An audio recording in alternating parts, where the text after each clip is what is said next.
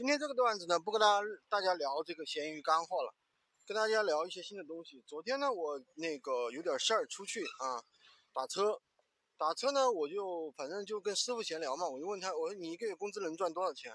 就是这个这个出租车收入，他说四千块钱。哎，我吃了一惊，我说四千块钱，哦，因为我以前听出租车司机都说这个七八千到一万嘛，他怎么突然说四千块钱？他就说，哎呀，这个生意不好做呀。因为现在疫情啊，很多人都不打车，对吧？第一个呢是怕有事儿，第二第二个呢是确实这个生活成本上升，大家也不愿意去打这个车。然后呢，就是经济紧张嘛，对吧？所以大家也不愿意去打这个车。然后呢，我向另外一个司机，我回来的时候啊，向另外一个司机核实了一下，确实也是这个情况。但是我就跟他们提了一个建议，我就说，那你这个不好做的话。那我听说别人那个做盒马的，就算正正常常一个月做，也可以做到一万块钱。如果偏一点的话，一个月可以赚到两万块钱。那你不如去做盒马呢，对吧？他说：“哎呀，他说那个什么不愿意动啊，这个做习惯了。”那我说：“那你去做那个送快递也行啊，送快递的人家一个月七八千还是有的。现在不像以前了，送快递那么麻烦，要挨家挨户送，放到那个驿站就可以了呀。”现在的话，这一块收入还是可以的。哎呀，所以他们呢也不愿意动。所以说这个就是什么？说明两个问题。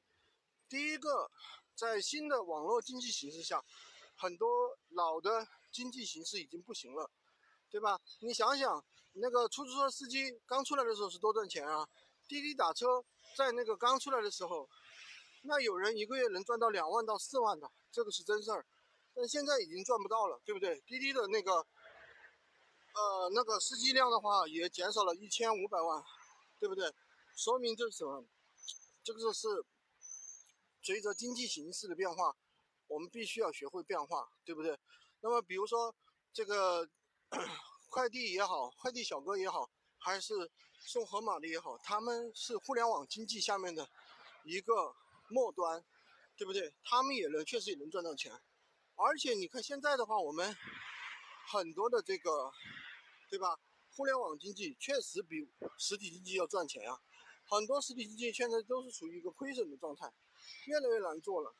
所以说，我们呢在新的经济形势下，必须要改变自己的经济形态。昨天有一个老板，他自己在那边的话有，呃，在好像在甘肃那边吧，有 几十家线下那个代理商。他自己做童装的，做不下去了，他说不好做，这个，因为他们只是属于二道贩子，又不属于生产厂家，又不属于品牌，对不对？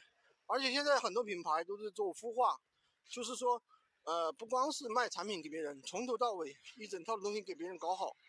那么所以说，现在很多东西啊，真的是互联网经济形态之下，必须要学会互联网。